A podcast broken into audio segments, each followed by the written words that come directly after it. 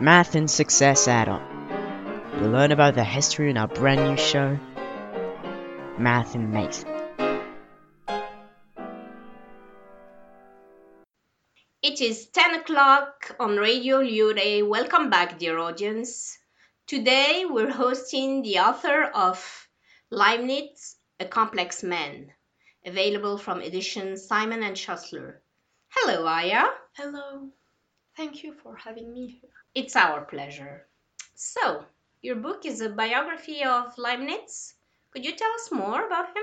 Gottfried Wilhelm von Leibniz was born on the 1st of July 1646 in Leipzig, in what was, at this time, the Holy Roman Empire. His dad died when he was young, is that right? Yes, his father died when he was eight. Leibniz read a lot and learned on his own, studying in his father's library. So, Leibniz was a little genius, wasn't he? Well, he was admitted to the University of Leipzig at the age of 15. He soon graduated with a bachelor's degree of philosophy, a master's degree, and a doctorate of law degree. He's famous in a lot of subjects, uh, such as law, theology, statecraft, history, literature, metaphysics, logic, philosophy. In mathematics, too! Yes, he invented functions. No, functions existed before him, but he invented the word function to describe it in 1664. Oh, but he invented the binary system, right?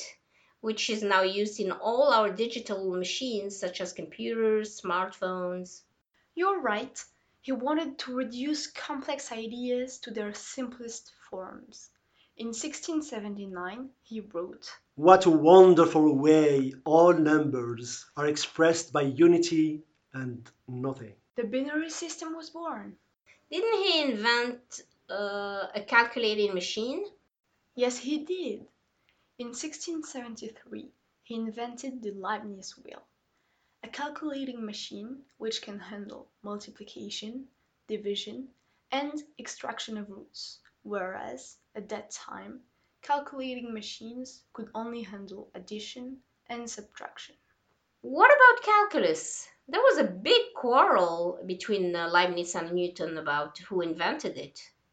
That's true. Now, they're both considered as co founders, and we think they both discovered it separately.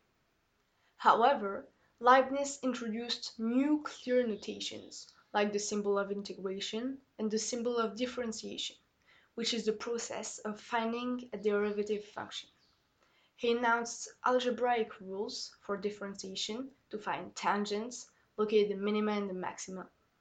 These rules are still used today, and they are now taught to our junior year students. Thank you for sharing this with us. Aya. Dear audience, should you want to learn more, please refer to Aya's book, Leibniz, A Complex Man, edition Simon and Schuster. And now for our musical break. This was Math and Mate on Radio Lyautey. Thanks for listening. Stay curious and see you next time.